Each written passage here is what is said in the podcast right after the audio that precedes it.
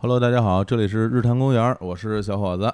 我是武书一，哎，今天这个阵容哈，好像之前没有过，哎，双人对谈，好像就咱们两个人的节目，对没有。好像没有过啊，这也是一个先例哈，嗯。也是先例。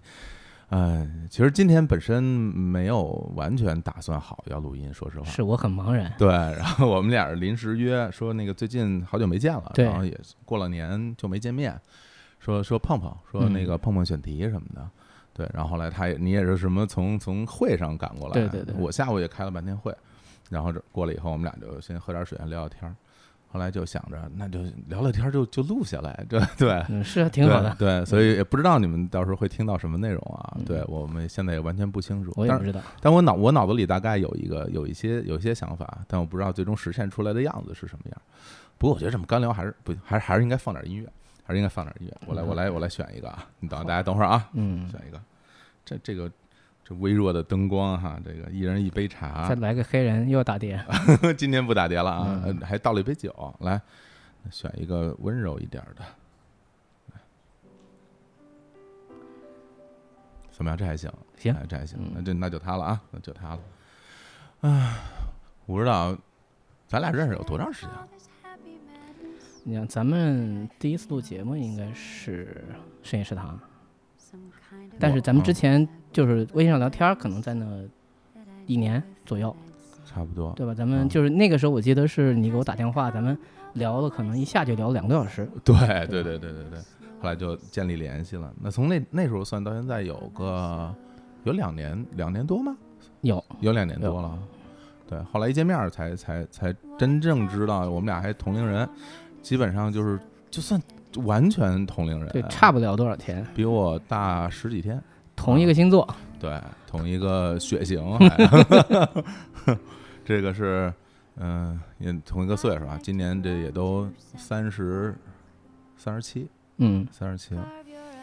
嗯，你来北京多少年了？十年了吧？我之前我都不知道，好像我们都没有谈过这个话题。对啊，十年以前，呃，就准确说当然是九年，但是我是零九年来到北京的，嗯所以就是你可以说这是第十个年头了。嗯。当时为什么想来北京啊？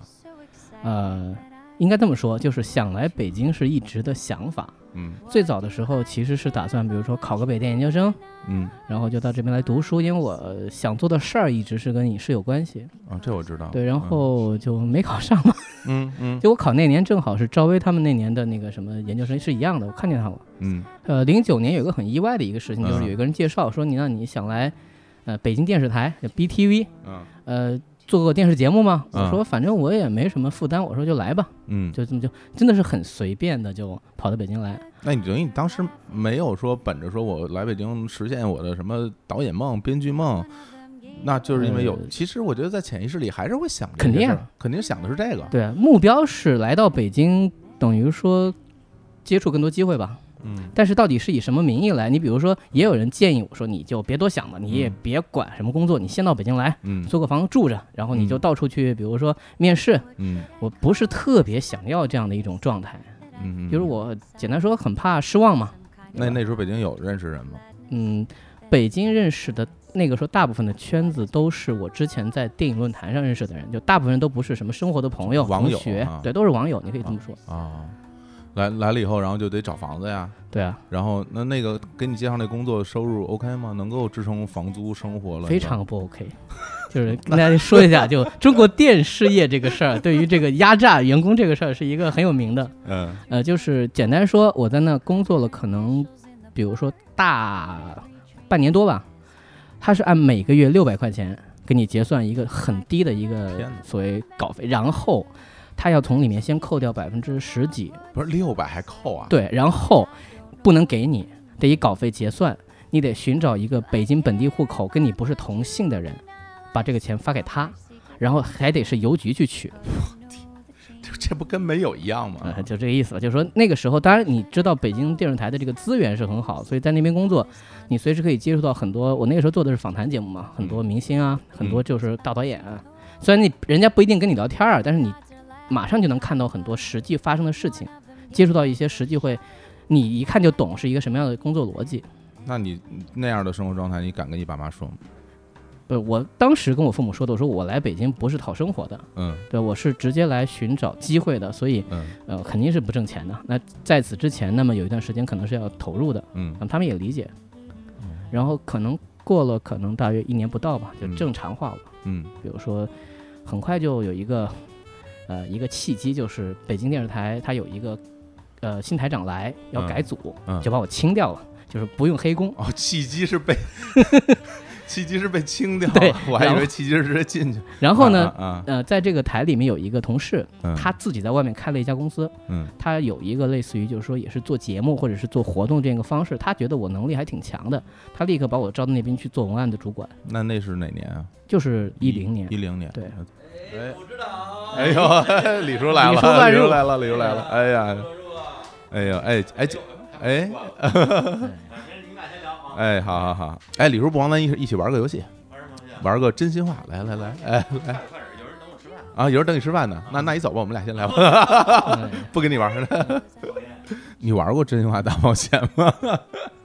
你玩过吗？没有，我是一个拒绝玩这个游戏的人，其实是。为什么呢？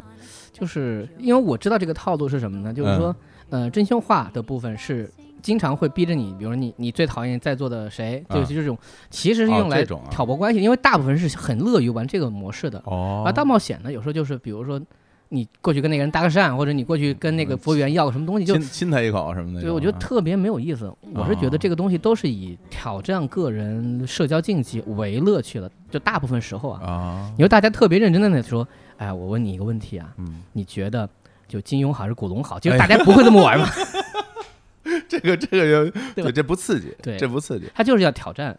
不过我从来我也是从来没玩过这游戏的嗯，但我倒挺想玩玩的。我不妨咱俩今天玩一下，呃，两个人怎么玩？咱俩就咱俩就不用大冒险了嗯啊，咱就咱冒险你亲我我亲你，我觉得这个我实在哎呀，这画面，哎呀，不行不行不行，我实在是接受不了啊我。接受不了。但我们可以玩玩真心话，是吧？我们我们可以可以那个相互问一些非常犀利的问题。我先问你啊，好咱俩一人一个啊，嗯回合制的，就说到现在为止，你觉得你在电影这条路上能达到你当时预想的那个高度或者样子吗？我预想的高度其实特别低，嗯就是有有多低呢？我只要能一直做一个讲故事的人就可以。讲故事人这也太太悬了不，就是简单说嗯，我希望这个东西呈现为影视的方式是画面的，而不是我现在用嘴讲。虽然我嘴讲，我有时候觉得也行，嗯但是如果说我能够展示为一种，比如说大家都来帮助我，嗯把我脑海当中的画面变成一个大家都能看见的画面，嗯，我觉得这件事儿如果能一直呈现，就是很幸福的。哪怕这事儿是在进行中，最后还没有结果也 OK。呃，当然这个东西不可能说是我一辈子就拍一部电影，这这个是太太凄惨了。我觉得嗯至少是对于一个从业者来说，嗯你固定有话想说，嗯也固定有，它是一个工业化的东西嘛，你嗯固定有东西能支撑你去做。我觉得嗯这个过程，你可能有一部拍的会比较差，又有一部你拍的不尽如人意，就是我觉得这都我能接受。我只要在这条路上往前走，我也能在里面继续去学习。这话虽然说的很鸡汤啊，是啊但。我就这么想的。那你觉得拍拍出几部算 OK 啊？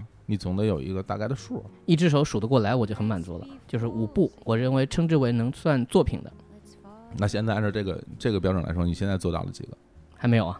一个都没有。对，你觉得有戏吗？还？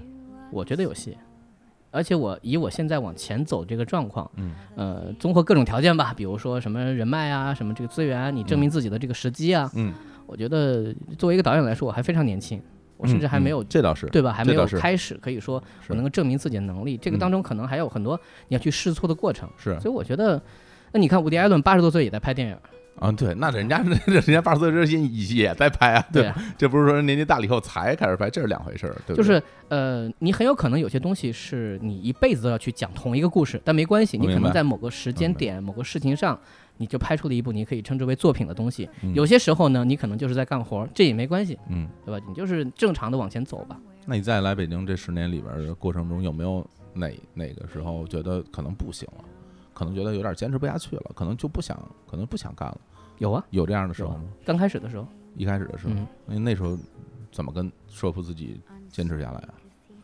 没有办法，只能往前冲，不然的话，所有的事情就变得没有意义了。最简单就是，当我进入到这个行业的时候，我想象的状态啊，嗯就比如说是，呃，你给我交代一个事儿，我给你写个故事，然后你觉得这个特别好，我就开始写剧本了，我就一场一场写。结果我发现，事实上这个行业不是这样的。跟想象的完全不一样。我觉得呃不单单是这个行业哈，对所有的行业我觉得我们在年轻时候想的很多事情都是呃，就完全是天方夜谭。你知道那个时候我想象是什么？就是说嗯拍戏是什么？就是说我要拍戏，我就去去那个现场了吗？嗯然后就开始给人讲戏，就是这个东西怎么演，然后晚上就呼呼大睡，然后第二天早上又起来，或者是晚上一排排到十几点，我看那些花絮，什么排大夜戏，我觉得这就是很充实的生活。是啊，结果你发现你到了这个行业之后，你根本走不到那一步，说的太对。一部电影能开拍已经很了不起了。就很多时候我们会有一种特别奇怪的逻辑啊，就是比如说，嗯、因为我有 A，所以我就能到 B 啊。比如说 A 是嗯我的先决条件，我的天分，或者是我的努力，我的热情，嗯，然后 B 就是我最终能达到的结果。嗯你就会觉得我有这个，我一定能到那儿去。后来当你真正做的时候，你发现不是这样的，就好像。其实最近好好多朋友，我的身边的原来不管是联系多的还是联系少的朋友，就都问啊，说你那个呃给我辞了职，然后弄电台，说啊你现在弄挺好啊，你有你有什么成功的经验 分享一下？嗯我说我我说我我真没有，我为什么说没有？因为我当时我说实话没想那么多，嗯。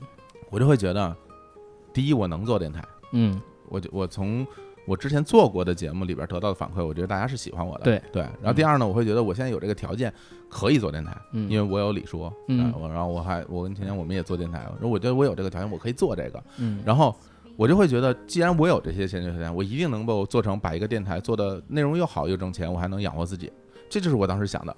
对我从来没有想过我如何把一个东西通过商业或者通过什么手段说那时候你不可能想特别转 KPI 的那种而，且你根本就嗯没有去想，你就嗯会觉得这个就是应该呀，我我可以做，我当然会应该得到那样的结果啊。嗯遇到什么问题我就解决什么问题就好了。但当你真正做的时候，你发现根本根本就不是你想的那样，你所有面临的问题跟你玩的时候心情是不一样的。完全是不一样的，对完全是不一样的。这个这个就是很多时候，我觉得我在呃，可能三十岁以前我都是这么思考问题的。对，你看，比如说我在我三十岁以前，我嗯在这个行业里面干活的时候，我特别有一种恐惧感，我特别怕别人觉得我没有科班出来，没有学过这些东西。那这能不能再再再延伸一下解释？就是在这个行业里，你是有一点自卑心的，我觉得还不是自卑不，是自卑吗？我觉得是一种类似于融不到某种圈子那种状况。啊，我明白了啊，是这样。因为知道，比如说，其实说实话，整个影视影视圈没有多大，呃嗯嗯嗯，几个大的院校，包括那个就是以北京和上海为基点，但总体是北京。嗯，然后大家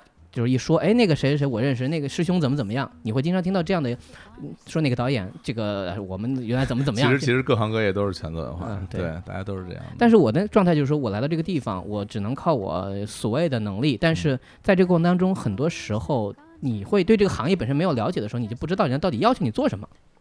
所以你写出一个东西的时候，人家第一反应就是说啊，你这个不行，但他也说不清哪儿不行。嗯我也感觉对方说的不对，但我无法反驳他。这种过程有很长一段时间。这个就很尴尬了，这个这就卡在这儿了。对啊，对啊，我说我行，你说我不行。呃嗯当时当然没有现在这么自信。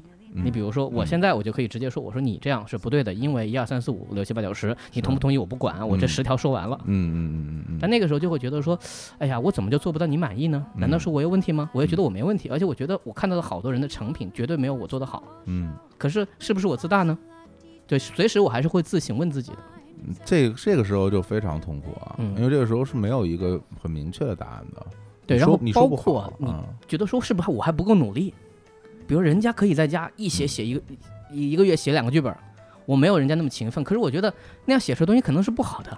那所以说回来，就是当你觉得可能嗯这事儿可能干不下去，或者说可能没什么希望的时候，那个时候，嗯，那就完全就是就硬扛下来的吧，对，只能扛啊。就是生扛喽。嗯，啊，你你没有想过回家吗？呃，那时候还没有，还不至于。嗯应该这么说吧，就是说我不是一个特别，比如说坚强的人，或者说什么嗯特别自信爆棚的人。嗯但我在内心深处有一些比较中二的东西，嗯就是我认为，比如说大部分人在这个时候，如果能扛下去，扛不下去的话，我再多扛一会儿，我是不是就比大部分人要要牛一点儿？啊，你也可以说这个东西很阿 Q 嘛。啊，这个能理解。就是嗯当我觉得说我不行了，或者说我这个东西可能也是我自大了，然后做不下去，那我就会跟自己说，那我剧情到这个地方，嗯可能很多人就会到这个地方停下来。嗯，那我要做什么样的剧情？我肯定是要往前做的剧情，说不定下个剧情转折点就就要开始写了。是这也是受影视作品、对对对对对对，文文艺作品的影响啊，嗯总觉得自己能够做成一个呃可能我我如果再多做一点，我可能就是主角了。对对吧，如果我不做一点，我可能就就是一些配角了。我就是这一集终局对主角说再见的那个配角了。嗯，然后我这个时候跟主角告别的时候，已经想起了那个片尾曲了。所以所以说心里还是对自己说一句话：我是主角我，是主角，你还管观众要看谁，对吧？我连脸都不要了，是这样想的，就这样想的是这样想的啊。哎呀，你当时那你当时那些感受，你有人有人可说吗？没有呃，很难描述嗯。就是你如何跟人讲这个东西本身，那人家可能就说，那你回来吧。我比如说跟那个时候武汉的同学什么，嗯就说你回来吧。那我我不想听到这些话。嗯那我现在可以反问你了，啊，来，对吧？行，轮到你了啊。乐队这个事儿，乐队这事儿啊，在你的这个，比如说从你高中就是初中、高中到大学到工作开始，嗯你的情绪变化点，你自己觉得最大的那个变化点在哪儿？就有那一刻觉得说我做这个事儿其实可能没什么意义，就是年少时的梦，我坚持到了，比如说别人没坚持到的那个岁数。就咱们在不跟现在不聊，就是在那个签约，比如说再往前走那个时刻，就是很长时间不是到慢慢就没演出了嘛？嗯，哪个点上是让你觉得最，就是唉，就这种状态？那就是，其实它有两个点，嗯这有点波折。就是第一个点，就是我之前在节目里说过，大家可能能听到过，就是我去拿着我的那个专乐队的那个哦 demo demo，嗯。去唱片公司送，然后每个地方都吃了闭门羹的那个时候，那是嗯我第一次感觉到有这事儿好像不对了，这好像不太行了。嗯。因为在那个时候，我的现场的演出已经做了挺多的了，嗯。然后就是各方面反馈也都挺好的，然后我还挺，我觉得我北京那么多唱片公司啊，对，那个时候是跟现在不太一样。而且嗯我知道那些唱片公司人，他们一定会去看演出，而他们去看演出的地方就是我演出的那些地方，像毛啊、嗯十三啊、对 D 二十二啊，我上音乐节，他他们一定一定能看到，嗯，对，但在那个时候呃得到所有的反馈都是 no，我就会觉得这事儿可能真的是第一次有有自我怀疑，就觉得呃是不是我得到的那些赞美或认同都都是是都是客气都是朋友，嗯就是因为大家可能就觉得，嗯，就挑你好听的说呗，然后不好听的你没你没听到吧，嗯或者怎么样？因为那我当然会认为那些唱片公司都是很专业的人了，对我都当然会认为他们无论是从所谓的艺术价值和商业价值，他们会统筹考虑了。嗯那我我最后得到这么一个结果，我自己就会觉得那那就是不行啊。那行，当然，因为我身边很多朋友乐队都有很多唱片公司主动找他们来签约什么的。嗯对那这是第一回。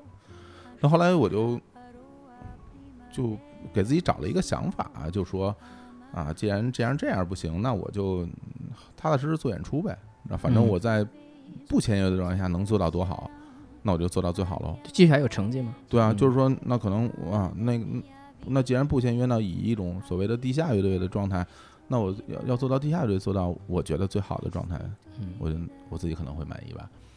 那做到了，后来到了二零一二年、一三年那会儿，我演出也不怎么演了嘛。那个时候我就会觉得，可能这事儿就没戏了。我觉得这就跟年纪有关系吗？嗯跟心气儿有关系吧。嗯我觉得跟心里的那股能量有关系，嗯，就是觉得，反正也该做的也都做了，该试的也都试了，最后是这么一个样子。然后一从你从现实层面角度，他也挣不着钱，对然后从从商业角度考虑，也没人愿意跟你合作啊，是吧？我觉得这事儿可能就可能就到这儿了，对。但是我不是认为我自己的东西不行，我当然嗯那这种想法我没有，我嗯我我可能会觉得，嗯不是我应该在的时候，或者说不适合这个时代的。对，可能我我会有这样的想法，嗯但是我但我不确定，这种这种想法，我觉得。呃生不逢时这种这种事儿，我其实不信嗯啊。我觉得你你要是真行，你什么时候都都能行；你要是不行，可能赖时代，可能这事儿也也不见得是对的啊。嗯，但是但是说实话没办法了，就是没没办法了。对这个家里是什么态度？就一直支持还是会变化？其实，在小的时候是不支持不反对的，嗯他就会觉得你在玩儿，他是他他会认为你是在玩儿，嗯就像玩游戏机一样，就像出去踢球一样。嗯你你唱歌组乐队就是就是你的一个玩儿，那当然他们当然会觉得你玩这个挺好的，有个爱好，对啊，你有个爱好挺好的，对啊，你你总比出去整天打架强吧，对吧？嗯总比比干一些那种 让大家提心吊胆的事儿强。虽然他们不知道 live house 里什么样儿，对，但这是是是，嗯我我觉得应该是这种想法，对，嗯，到后边的话就就基本就不提了，就也不管你，反正你愿意玩你就玩呗，就把就当做你一个。日常爱好该玩儿，反正但是你该上班要上班，对吧？你该嗯。你该生活要生活，嗯。你把这些弄好了，他们也不太不太说，我就会觉得，我甚至觉得，哎呀，在在在某某某些时间段，我就会觉得他们不是很关心我，嗯，我我我有时候会有这种情绪的，我有时候会觉得我我这个很微妙。我我我有时候嗯会觉得就是我，就父母对我的关心，我觉得是和和我自己想象的不一样，就是我有时候会会会想说，如果我是父母的话，我可能比他们要做得好吧，或者是至少让我自己觉得舒服，就是我会觉得他们对我的关心和我想要的中间的落差还挺大的。是，对，然后有时候听朋友是说什么，啊他爸妈对他管教特别严，然后呢，我也见过啊，就是身边的朋友，父母可能天天每天打电话，每天要打电话，不在身边就每天打电话，在不在身边就就总是要要求你回家或者去你那儿给你做饭什么，看你什么的。我觉得那那可能也不是特别好，但是我总觉得，哎，是不是有那么一两次也也行？但是我就没有。缺什么想什么。是的，是的，是的，嗯我我有时候真的会有嗯，会有那种嗯被忽视的感觉，你有吗？没有，我是相反的，我嗯就是那种管的比较多。嗯呃，可以这么说，就是我来北京的这个动力之一，就是我觉得我需要有理由离开家一段时间，嗯不管说是花多长时间再回去。嗯但在那个时候之前，我因为没有独独自住过嘛。但是你如果很现实啊，你如果说你突然说我在家里有房子，我说出去自己住，就不太可能吧？就觉得你你想什么呢，对吧？家里有房子还包括能够有吃有喝。但那个时候我觉得我应该要试着走一步了。这个内在动力我没有清晰的想过啊，我是事后我在想。呃，当然很明显，包括说我家里对我做这个事儿，他也不是不认同，他其实是不信任。他觉得你你你又不是科班出身，你干不成这事儿，包括说这么想吗？我们家也没有人干过这个事儿。你看谁谁谁是谁谁谁的儿子、女儿，谁是谁，呃，家里以前至少在北京有一个什么什么，比如说成绩，这样的话，他们也很努力的帮我去找过。比如说，武汉有没有什么类似于这种导演啊？嗯因为武汉这个地方的产业很差，但是呢，不是没有。但你比如去了拐弯，或者说你想不想进武汉电视台？我说我进电视台干嘛？像像像这种话，我在签约太太和之前，我就听从小听到大的，对，就是就永远就会在你耳边说，就是嗯，你又不是学音乐的嗯，啊，你又不是专门科班出身我们，家里也帮不了你。对，然后我们也没有人能够给对，没有人能帮你做点什么，嗯你凭什么觉得你能行？我听了以后，我就会特别就很愤怒，其实嗯就会觉得啊我不是科班出身，但是我就不能不能做了吗？嗯对吧？然后你你你你可能会选出一些理由，会跟他说说，你看谁谁谁不是科班出身，他也能做啊。然后他就会说，那你能跟他比吗？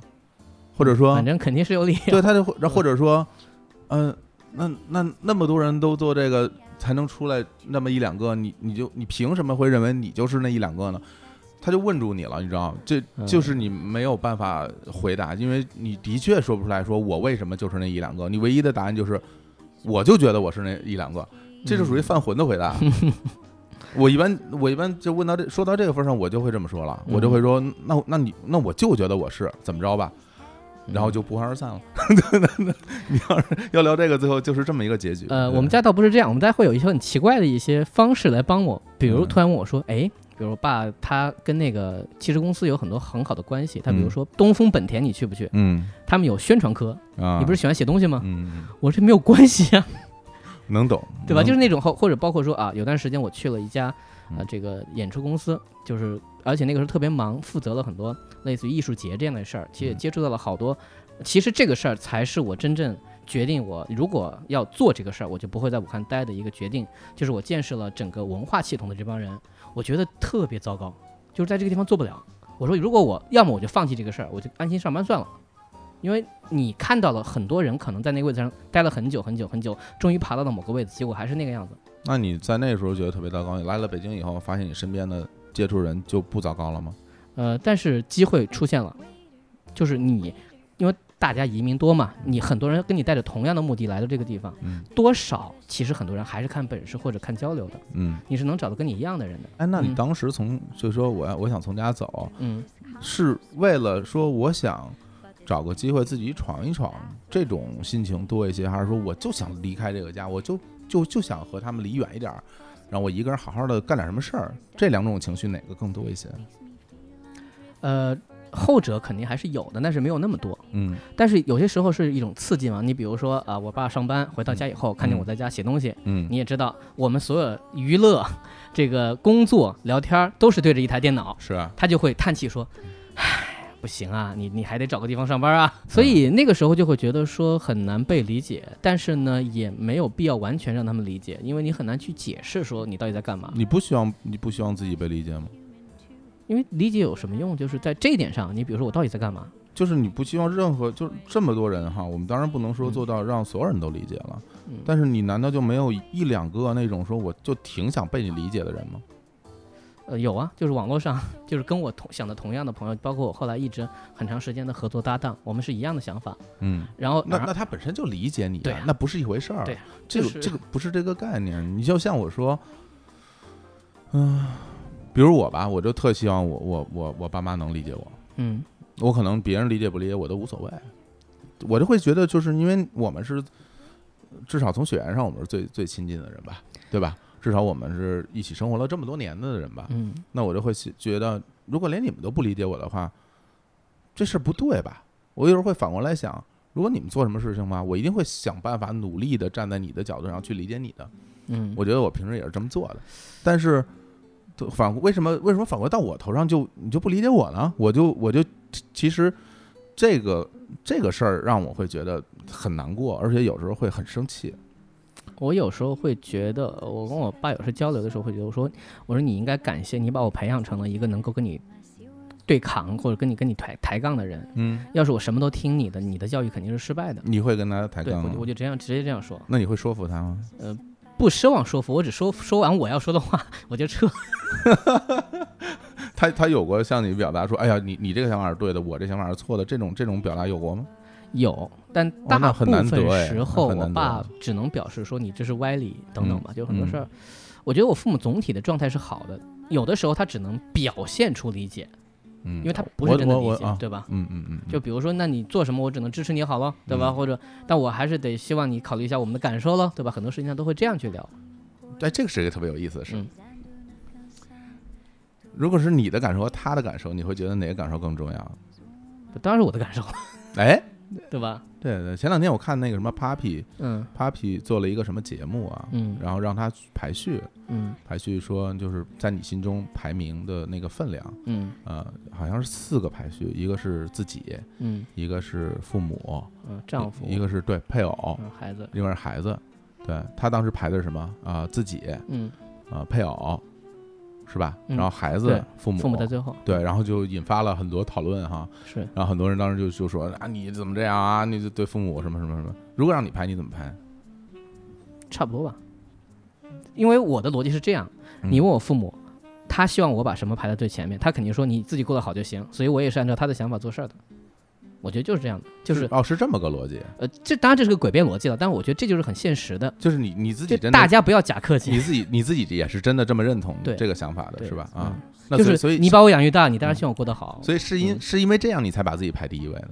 嗯，当然，总体来说也有一部分是因为我觉得我我最了解我自己啊，哦，我当然知道什么对我最好，我陪我自己陪了几十年了。那第二个呢？第二个，我是觉得，就从逻辑上说，虽然我没有配偶，但是就我希望那个走到最后走到一起的那个人是陪伴你最久的人，嗯那个人是觉得要予以最大的尊重和空间的，其他的人都是你上和下，是你努力去怎么说，去生活在一起，并且在某个时候会脱离的人。嗯，那这是你要面对的。然后呢？所以孩孩子可能在父母前面啊，因为孩子更相对来说更柔弱一些。孩子，你可能是需要给予他更多的支持和保护。对，就是我给他这么多的时候，我就像我父母给我的养育和什么的时候，他当然不要求同等回报，那么父母也是这么想的，我就是这么认为的，嗯这个不需要对等。那么把父母放到最后，他们是能谅解的，虽然这个话听起来很不好听，啊，你是觉得他们可以谅解，嗯，所以把他们放在最后。我受到的教育其实也是这样，如果他们不谅解呢？嗯，你会因为他们不谅解的情绪而改变你的排序吗？如果他们比如真心的希望说，我希望你把我排在最前面，我希望你把我排在第一位，你会把他们排在第一位吗？哎，不会，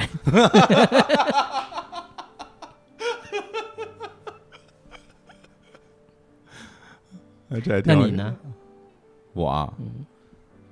我那天还认真想了一下，哎嗯。我觉得我排的可能跟他们不太一样，嗯就是我其实我对我来说可能层级没那么多。嗯对那当然我会把我自己排第一位，嗯，我是会觉得就是其余并列，这个很狡猾，不是不是不是不是，我的意思是说就是对我来说，当一定是我最重要的。嗯对，呃，无论从现实层面去考虑，就是说，比如说我过得很好，那大家就很放心。就像你说的那个，这个是一个很现实的层面。另外一个就是我我自己也真真正正希望我能过得好啊，对啊，这个是心理的层面，嗯。就我非常希望自己能过得很好啊，这个就是没什么好商量的。我觉得，就是我我肯定会把我自己排第一位，然后如果排第二位的话，我可能会选择配偶和所谓的真正的朋友。嗯。因为它里面可能没有这个选项。对，但是我会觉得配偶当然很重要，就是你们俩每天一起生活，嗯。然后我不知道大家能够一起生活多久，嗯，但是我至少希望我们在一起生活的时候是一个非常非常融洽，而且我觉得是很重要的人。对。对，嗯。啊那未来的事谁也说不清楚，嗯我只希望当下我能把我能做到的，或者我们能够相处到，能做做到最好。嗯。我觉得与此同时，就是那种不是说点头之交啊，我觉得是嗯真的朋友，是。我觉得对我来说很重要。我花了很长啊时间才适应我的一些同学什么把刚刚认识的人称作朋友的那种，对啊，我会觉得用法我觉得特别扭。我觉得他他不能当当做朋友来来嗯念，说我有一朋友怎么样，但其实你们俩只是工作上认识。对，你让我说他分什么，就是认识，嗯然后熟人，关系不错，然后朋友，嗯对吧？那认识就是就是点头之交了，工作啊，然后另外呢就是就是 普通朋友了，大家可能就是一一起啊共过共过事。然后真真正正一对一吃过饭，我觉得这个才到了另外一个层面了。对对啊，那算算是挺熟的。我觉得嗯你要问我跟那人熟不熟，我我我的判断标准就是我有没有跟他单独的一对一的吃过饭，嗯聊工作以外的话题。那这个如果有的话，我会认为他是一个就更上一层关系。嗯那真的朋友能有几个呀？而且我插一句啊，你人生的不同阶段，你同时都在面对不断的转换。是啊，对，有些人可能陪你走一段之后，你们两个人感情没有问题，是。但自然就陪不到了，你们两对啊个就变疏远了。就是你说大家大家整个对方向啊嗯都是不一样的嘛，而且我们都会变得越来越怪异。简单说就是都会各来各自的有各自的变化，所以就那所以我就把嗯就是伴侣和就是真朋友，对这个我同意。啊如果有这个选项对呢，我跟你是一样的。对我也排在第二位，然后到此为止了。嗯说实话，真的就对我来说到此为止了嗯。对我来说，其他的都是其他人，嗯在我看来是差不多的，就是孩子、父母，嗯，其他的我都觉得是差不多的。这这个对这你作为你朋友听到会很幸福，对吧？因为就因为我是这样，就是我我当然不会说无视他们，就比如说我被我分到那种其他人那一类的，嗯我我一定会以诚相待，嗯我一定会非常认真的去对待别人，然后非常诚恳的，然后给予给予我能给到的东西。嗯，但是如果你不还是重要的。但是如果你不能以诚相待对我，嗯那我可能也会同样方式来对待你了。对嗯，那这个转换我我认为是非常非常快的。就就比如说，可能头一天我们还相谈甚欢，第二天你背后捅我一刀，那你就是我敌人了。嗯，那从今这一刻开始，一前面的就一笔勾销了，我们就往后看了。我可能是这样这样想事情。我我的理解方法就是说，那一个曾经相谈甚欢的人已嗯经被你杀死了，我现在为他复仇，对吧？这很重要的一种一种理解方式。是是是是这，样。对我估计我要把这说出来，大家骂死了。嗯但是我哎，我已经说出来了。对，我觉得在这个环境当中，人对于自己坦率这件事儿很重要。就是说，你真的到最后你还是会这么做，不管你承不承认。其实后来我发现，就是就是我为什么会把对待父母和对待我的孩子一起来嗯，放在一块儿，是一个一平平等的一个地位。嗯。就是我会觉得，我也希望我的我跟如果我有孩子的话，我希望我嗯。跟他的关系是一种不要太甜腻，就是因为他有他的人生，我我也不能我也是这么想，我也不能过多的参与，是吧？嗯。那如果当你需要我的帮助的时候，那我那我会无条我会给你帮助，但不是无条件的给你帮助。嗯，对我不可能什么都会帮助你。对，那我我觉得我跟父母也关系也是也是这样的。当然，你不要说那那些什么什么什么什么什么什么赡养父母，这个这个是法律规定，这个你不 这个都不用谈，这是作为一个人最基本的这个东西，这个大家就不聊。抚养子女、赡养父母，对，这个是最基本的东西，这个就不在这次的这种情这种情感的讨论氛围内，我是这么看这个问题的。嗯对，如果大家有什么不同意见，不要跟我讨论啊，嗯 我我没有兴趣跟你讨论，因为你对我来说就是普通人，就是其他人，我我也不在乎你的想法。对，你你会在乎吗？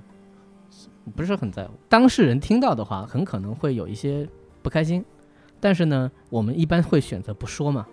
我不开心的时候，谁来过安慰我了呀？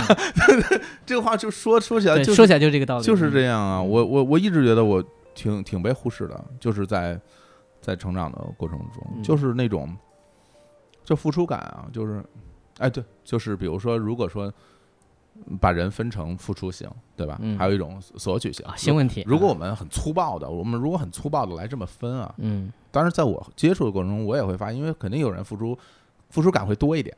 嗯，但不是说他自己自身感觉的付出感啊，你是啊啊，是别人感受他的付出感会多一些。嗯你像有的人可能平时特别会照顾人啊，或者怎么样，然后很在乎你的情绪啊，嗯，然后嗯嗯，会在你就你的生活，他也会觉得啊，我给你买杯水吧，嗯那我帮你拧个瓶盖吧，嗯，对，然后你是不是不高兴了？你不高兴，我帮帮旁边那个人拧个瓶盖儿。然后对，然后 然后然后要不然给你说个笑话吧，嗯那我会把这这这类人呃当做我所谓的付出型，对。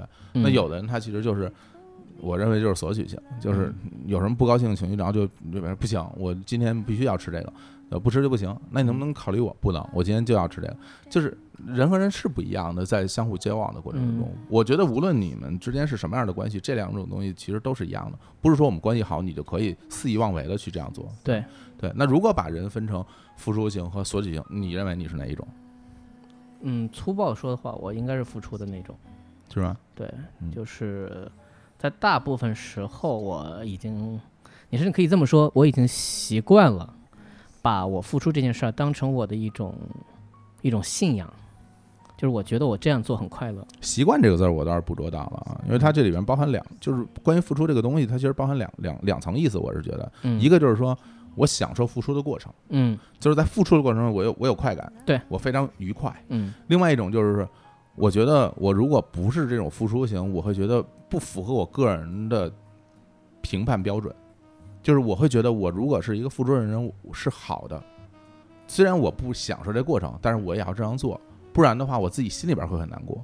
呃，我应该是前者，那不可能是后者。就是你在付出过程中，你你是会有有有快乐的，呃，对，但这个是看看对象。那反过来说，嗯可能在像你说的，在很多时候，我先选择好这个对象，嗯不管说是朋友也好，或者说呃父母，当然是还是会做这些事儿，但嗯总体来说，我要做的这个事儿是我先要确定的，然后我才会付出。在这个过程当中，更多的时候就先享受我自己。嗯呃，对于回报这个事儿，我看淡一点儿，嗯呃，不会拿这个东西当评判标准，说啊你永远不回报，我就不付出了。嗯，这个东西当然不可能无限制啊，但总体来说，我不会先考虑。但你想不想要呢？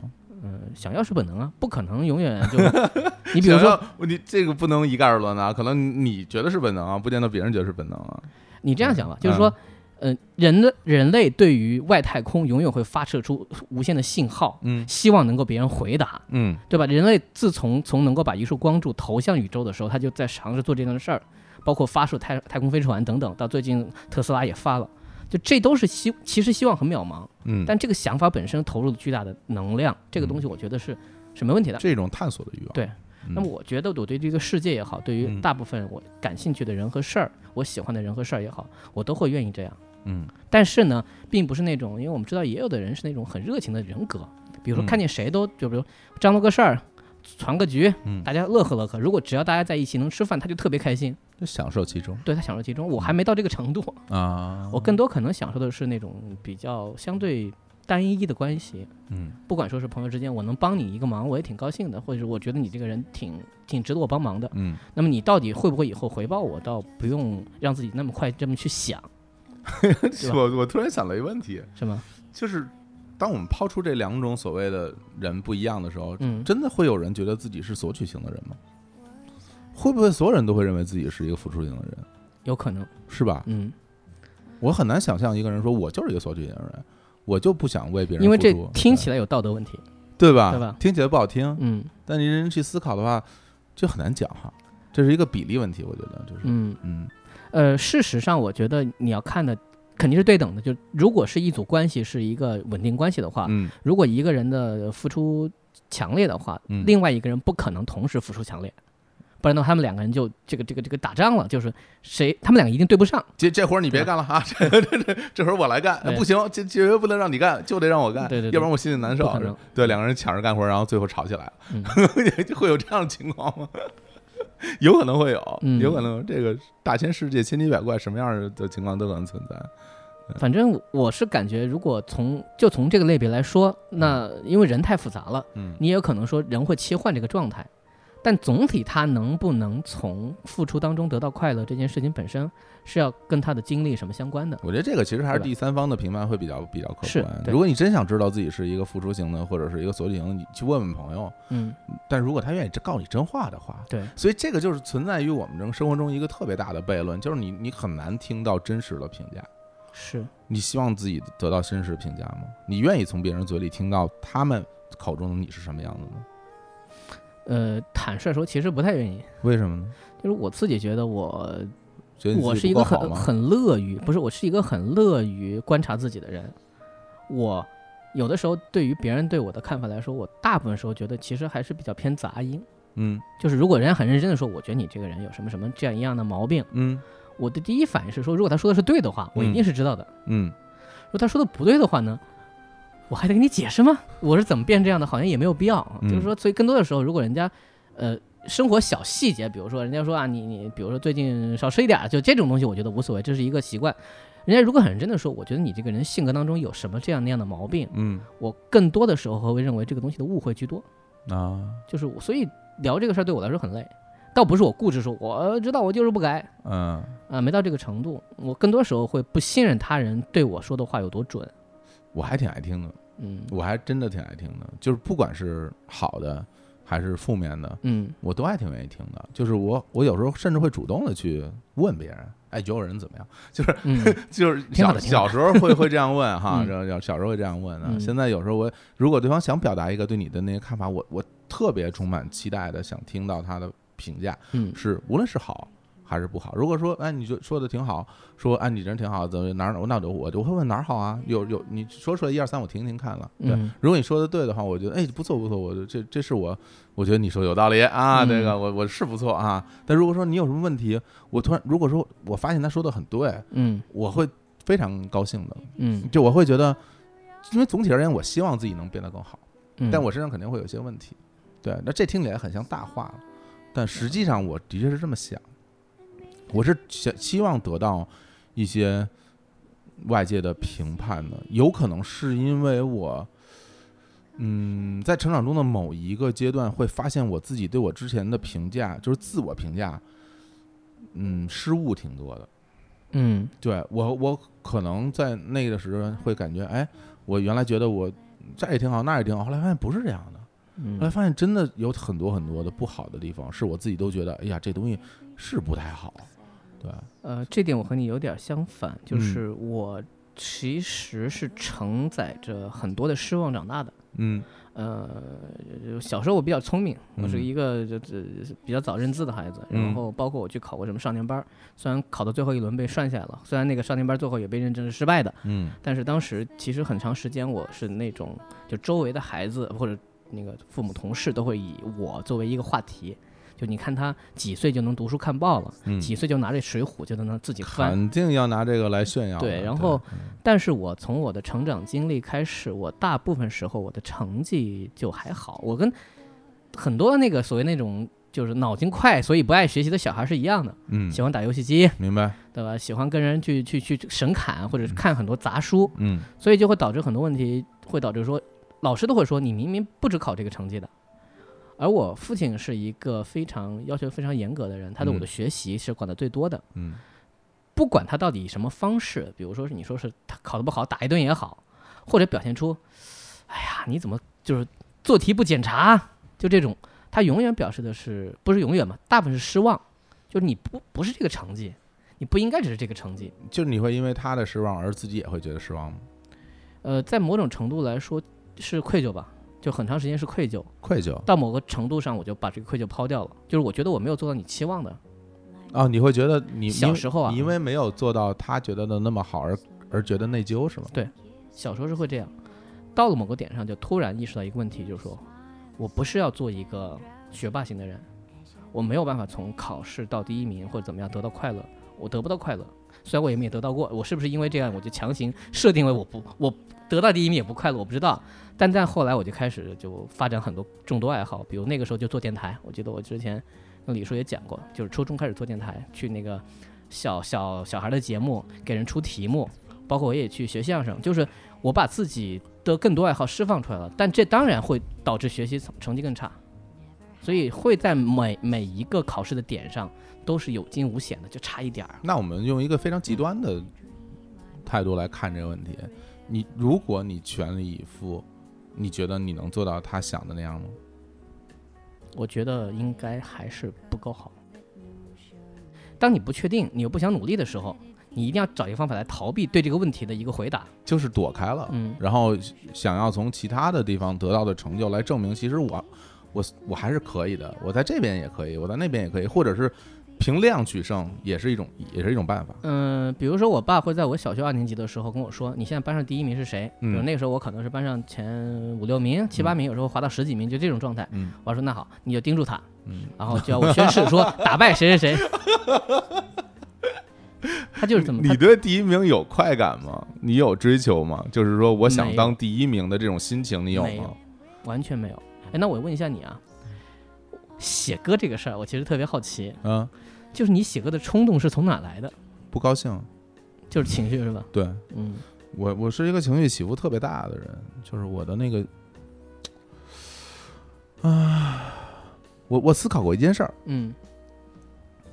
我不知道我想的对不对，但我觉得好像有点道理，就是我觉得大家经常会说出一句话说，你别这样，你开心一点，嗯，经常会这样说，对吧？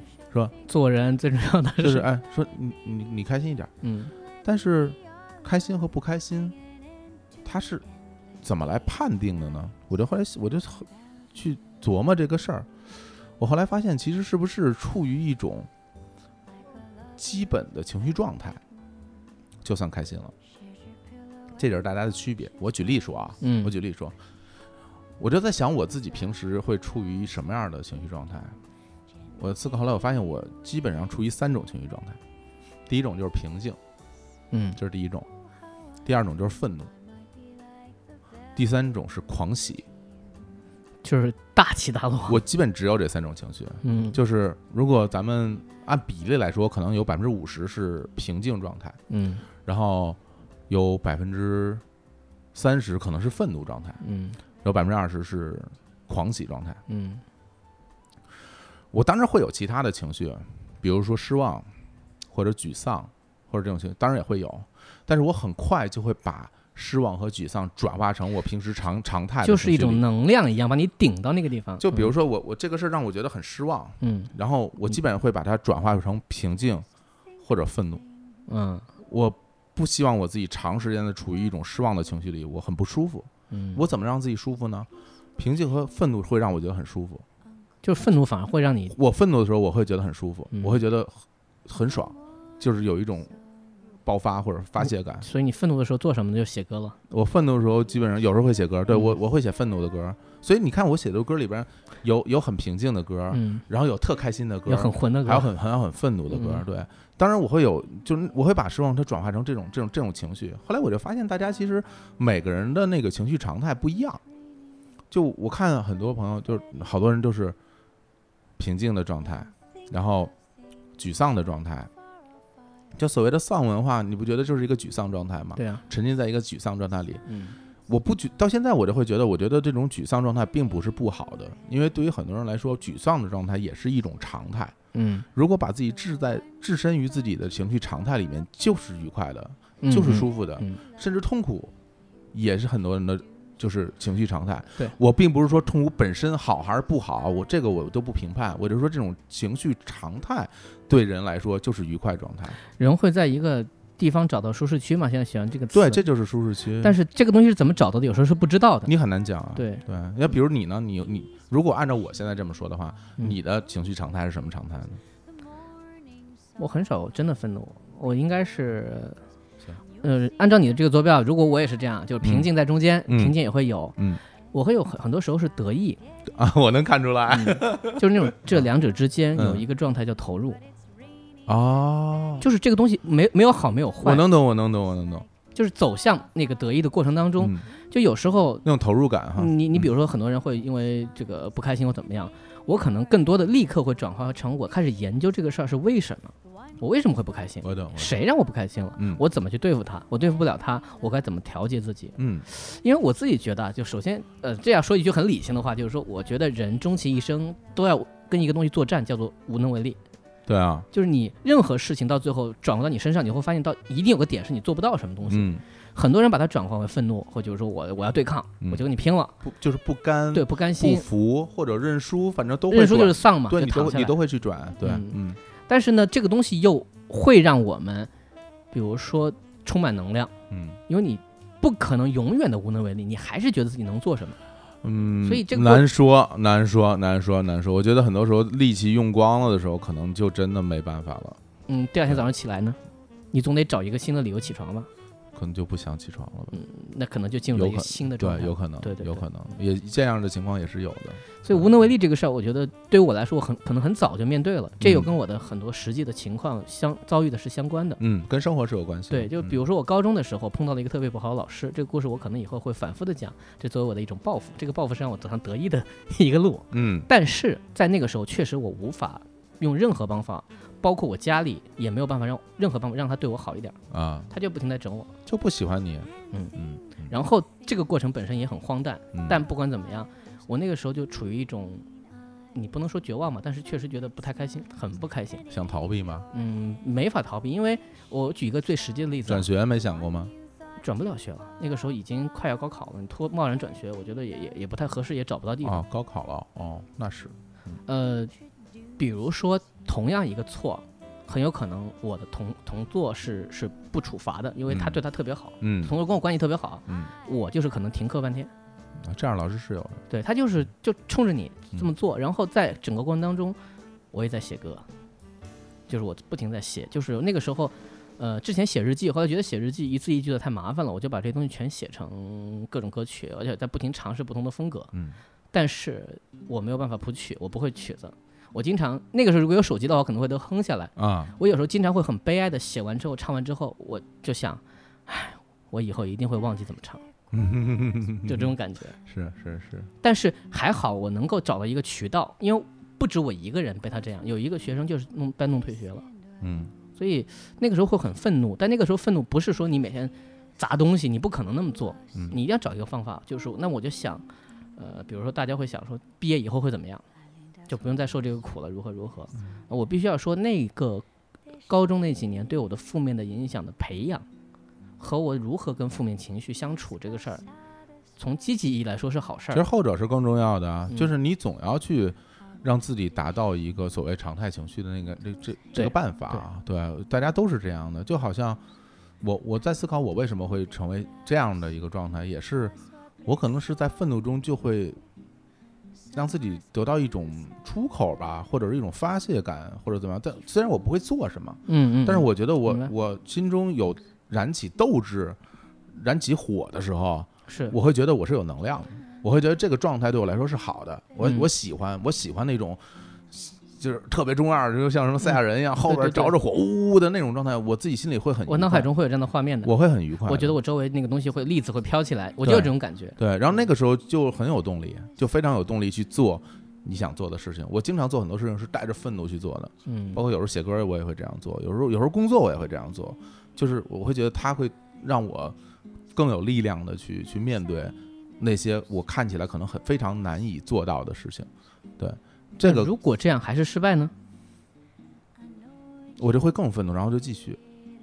也就是这个东西对你来说，你只要不停的给自己注入能量就行了。对，啊，这个东西可能是生生不息的。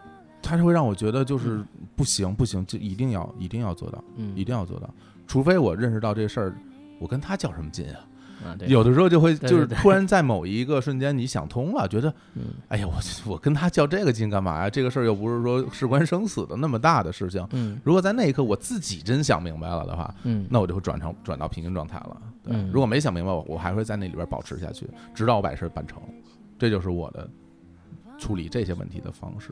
就回到你刚才说写歌的问题，嗯我因为很开心的，就我我会有狂喜状态，我觉得特开心，特别高兴。我我支持的球队赢了，赢得了冠军。嗯，然后呢，我我喜欢的人发了新专辑，然后我买到了自己特别喜欢的书或者什么的什么样的东西，我就特别特别开心。那种嗯狂喜状态下，是是没有办法写歌的。对我来说，嗯，我去写歌的时候，基本都属于那种愤怒啊，然后或者是很平静、嗯很平静状态也会去写，就是你会觉得，哎，我好像感受到了点什么什么样的东西，嗯，然后我就会去写我觉。得文艺或者艺术这些东西，就是帮那些说不出口的词语和情绪找到一个家。啊，这个话说的有点装啊，但我觉得嗯就是这样。就有时候你真的不知道怎么去表达的时候，很有可能一首歌能帮你阐释，哪怕不是你写的，你找到这首歌都行。对，它可以当做背景音，它能代表你的心情。嗯，包括你，你去想象说脑脑海当中有一个画面，你想把它画出来，有时候那个画可可能你的技法不行，但是没有关系，你画的过程那个就是你情绪的表达。另外，我还觉得就是嗯无人倾诉吧，就是你没没有什么人可以倾诉，并且你可能自己都觉得这事儿也也没必要去找人倾诉。而且越到后面，你越觉得让一个人从头听你讲这个故事太奢侈了，你觉得犯不上，嗯，因为很肯定会存在误读，而且你要的并不是答案嘛。对，就是一个一个一个出口，对一个表达。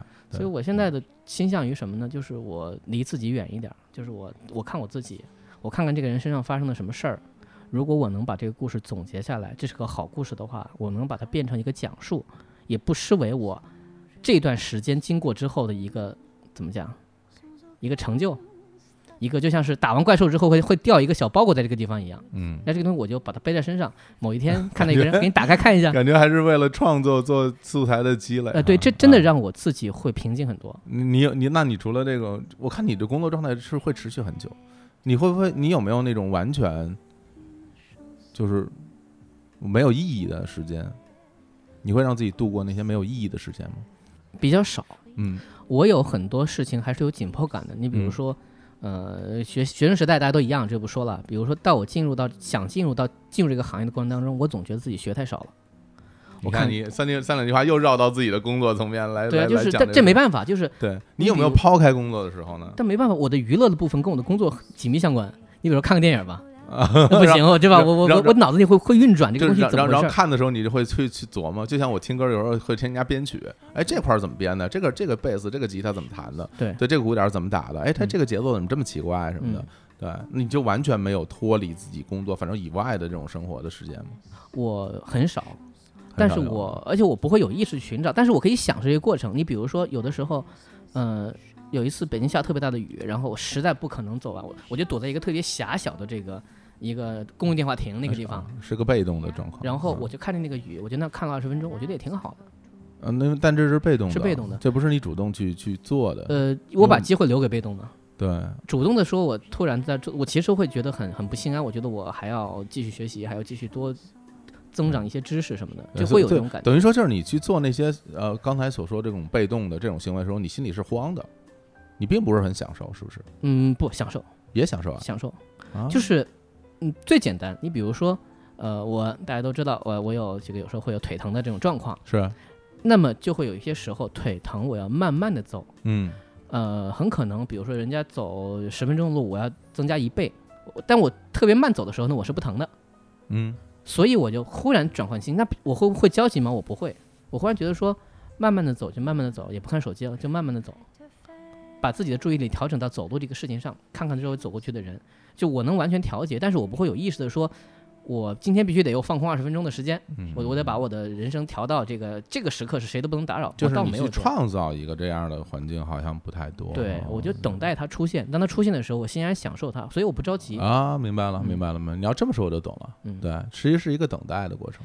就是你会也会觉得很好玩。就这个过程当中，有时候是 谁安排你在某个时刻，你突然会浪费时间。对啊，比如说电梯停了，你得爬十几楼二十楼。我自己会会去制造这种东西的。嗯就比如说，咱俩如果今天约嗯约六点见面，我可能会，哎，我一想啊，我们六点见面，那五点来吧。嗯然后呢，我五点来了以后呢，中间从五点到六点这一个小时，嗯就是一个完全我可以想做什么做什么的时间。嗯对，那我可能会去逛逛书店，然后可能会甚至就沙发上坐一会儿，就这个这段时间，我有时候会去主动的去创造这样的空间，让我觉得很舒服呃，这几年我开始主动创造的状况是旅游，啊。就是我经常会到一个城市，然后我也不会玩什么地方，然后我就可能比如说打打个一周的时间出来，慢悠悠的在这个地方，然后我也不看地图，哎，那这个就跟跟刚才我说那个状况有点像。对，就是我嗯我有一个完全融入到这个城市，比如说啊、有一些热心的听众说，不然吃个饭见个面啊也可以，没有也没问题，我就在这个地方，我可能享受这个，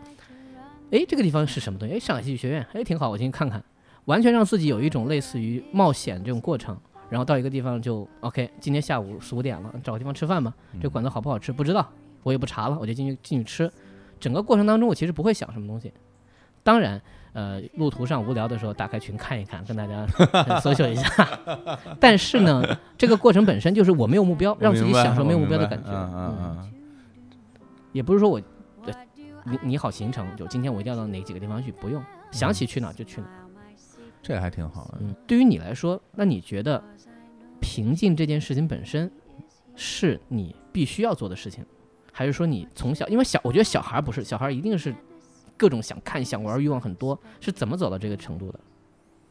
我觉得就跟我自己独处时间长有关系，就是你这是被引导出来的一种享受。就是因为，嗯、我小我小的时候嗯有好多好多时间都是自己一个人待着，啊，然后就玩很多东西，玩一会儿也会累了。嗯对，那累了以后还要干嘛呢？就不知道要干嘛了，就就得自己待着。嗯，然后像这样的时间，在我的生活里面，它的比重挺大的。啊，就是你是从小开始我经常会处于这种状态状态，对，然后这种状态，我慢慢慢慢的，好像就享受了，就会觉得这个状态是一个我生活的常态。经常一个人在家，然后嗯我那时候可能就会听听歌，然后看看电视，嗯看看书，看看鱼。嗯，当你把这些都弄完了以后，你发现还还爸妈还没回来呢。这是一个退休的状态呀。对啊，嗯对，那那干点什么呢？嗯这就没什么可干的，嗯，就待着呗。以至于后来我养成了一个习惯，就是因为我小的时候基本上那个，如果说父母带我出去玩儿，就会带我去北海，嗯然后，然后我们当时我们家住的离三元桥很近，就带你去嗯三元桥底下那草坪。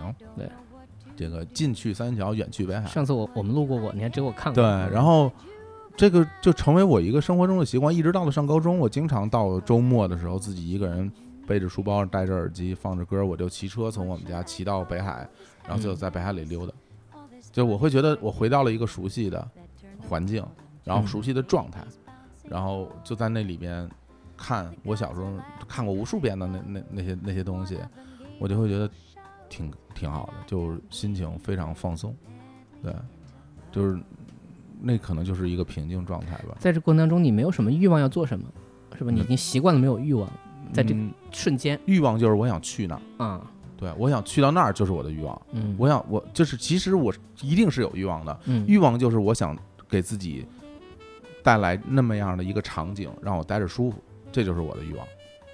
嗯，这点我我觉得这就是可能从起点上不太一样。嗯我想起一个场景啊，就是我我幼儿园的时候，嗯呃，在我幼儿园中班到大班那个过程当中，又碰到一个不好的老师。啊那个老师呢，可能跟跟我家里其实有时候就是有一些小纠纷，具体我不讲了。但是他也整我，整我的方式是什么呢？就是当时我们有很多小朋友要去排一个大的一个活动，要跳跳舞，就是集体活动。他以我手脚不协调为例，大家都出去了，把我一个人关在那个偌大的一个幼儿园的那个教室里面。嗯我很有很长的时间，我对这个这个状态是很反感的。我可能嗯，你说如果如果从起点说，我一直在逃避这个东西。明白。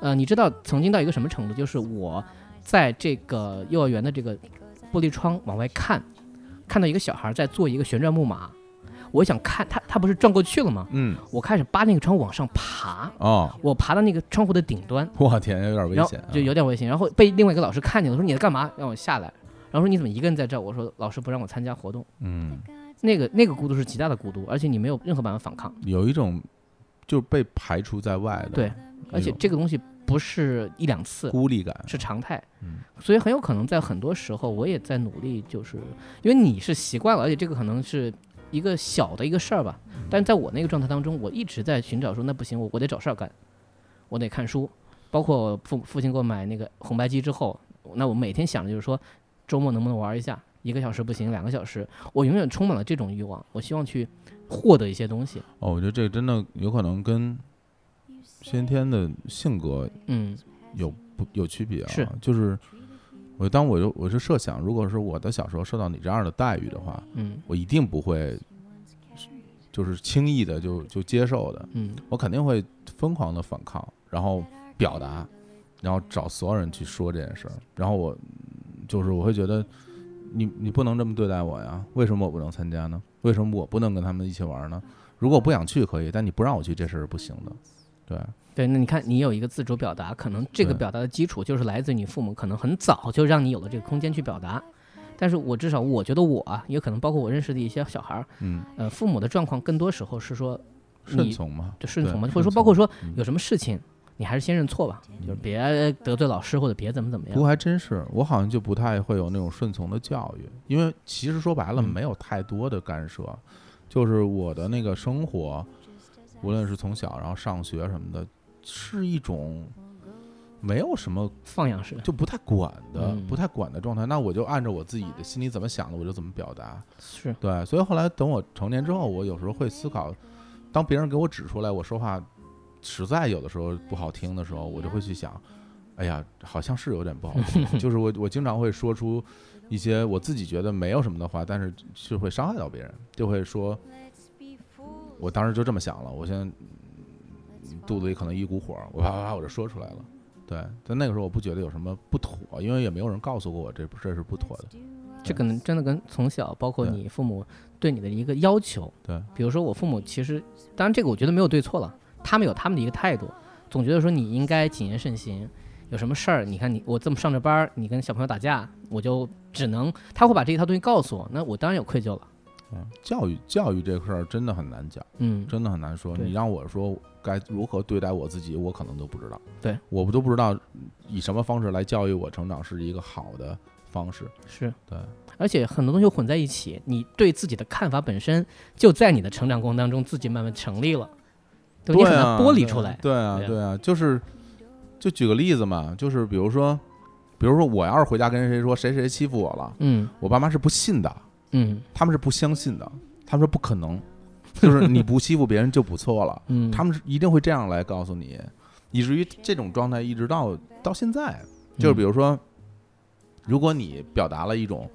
哎，我很累啊，或者是我觉得这是真难啊的那种情绪显，出柔弱，他们是不信的，嗯。他们是会觉得你肯你你肯定行，你当然可以了，嗯。就是是这样的一种状态。那有的时候其实我我也不太愿意接受这样的一个反馈，其实有时男人也需要一点温柔。我 我经常经常就是什么什么什么受了伤流血发烧根本不在乎，嗯，就什么我我流血了，流血擦擦就好了，你发烧发烧吃药就行了，就是。但但其实对，吧不是对但是我其实还是希望能够得到一些关心的，对哪怕你要求没有别人那么频繁，对但你总还是会有但是。但是总是没有得到这种这种关心，很多可能不同的人就有不同的反应。我的反应就是愤怒，我就是非常生气，我就会觉得为什么呀？为什么我不我是不是不配得到关心啊？我是嗯不是因为我看起来挺强的就不应该得到别人的关心啊？就可能就是，对啊，就就是大家可能会这么想，但是我心里是不认同的，我会觉得不应该得到这样的对待，所以我有时候会在我的歌里边，无论是以愤怒的态度，还是一种失望的态度，去表达我的情绪。就让我写双子座，前面写写写，或者可你们谁会想起我？嗯，我就是那么想的，我就觉得你们没人会想起我，我就觉得你们所有人都不会关心我的内心是什么什么样的想法。当然，当然这个东西是一种奢望，就是说你凭什么要求别人 就是知道你是怎么想的呀？对啊，你凭你凭什么知道要要要别人理解你啊？但是对我来说，别人不说，至少家人总应该是这样的吧？但是嗯也没有啊。所以我现在的状况，你说回到我了，嗯就是我状况就变成了什么呢？你们不了解我吗？嗯，没事儿，我讲给你听，啊，我说说说，嗯我说的有意思，你多听一会儿；说说的没意思，你会嗯告诉我，嗯我下回调整。我把我的人生变成一个故事，我把我朋友的人生，我把我总结出来的道理，我把我觉得有意思的一些雷的事儿、囧的事儿，都把它变成一个故事，可能会出现在我的剧本当中，也可能只是我的讲述当中，然后我把它温和的放在我的身上。这都是一种跟跟自己相处的方式，对对就是去消解，去消解自己内心。比如说，很多时候我可能是妥协或者是接受的，但是我自己一定会有个态度。因为这因为这是你之前可能找到的一个办法，这个办法是可行的，嗯，对，因为就是就是不偏重于反抗，对，确实就是这样。呃，包括教育，包括后来碰到的很多事儿，所以你说现在呢，对于我而言，你问我回到那个老问题了，嗯为什么会变成呃自己认为自己是个付出型的一个人？嗯就是因为我觉得我还不够好，而这个信息谁给我的？就是我这样的成长的过程，我一直会感觉我自己不够好。那没办法，我有没有觉得我自己好不好？我觉得我挺好的。嗯，但我也觉得现在挺好的，就是我觉得我不够好，这个状态挺好的。我们哦哦是这样是吧？是也不知道大家你们自己怎么想，就是你们在听节目的每一个人，对，你们认为自己够不够好？你们认为自己有没有得到关心？你认为自己值不值得，或者说配不配得上别人的关心？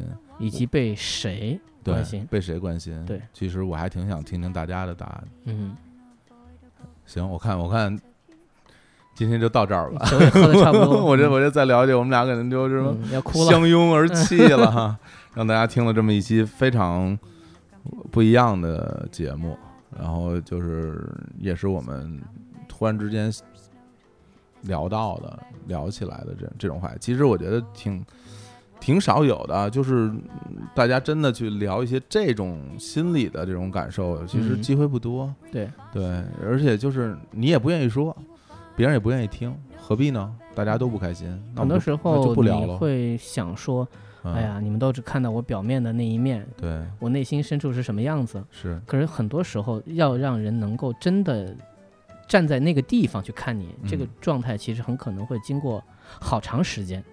在此之前，你其实也是不信任的，信任是很难的一件事情。虽然说了那么多孤独的事儿，说那么多自己陪伴自己，以及一些相对有点儿不是很乐观的一种状况，但我觉得我还是相信沟通。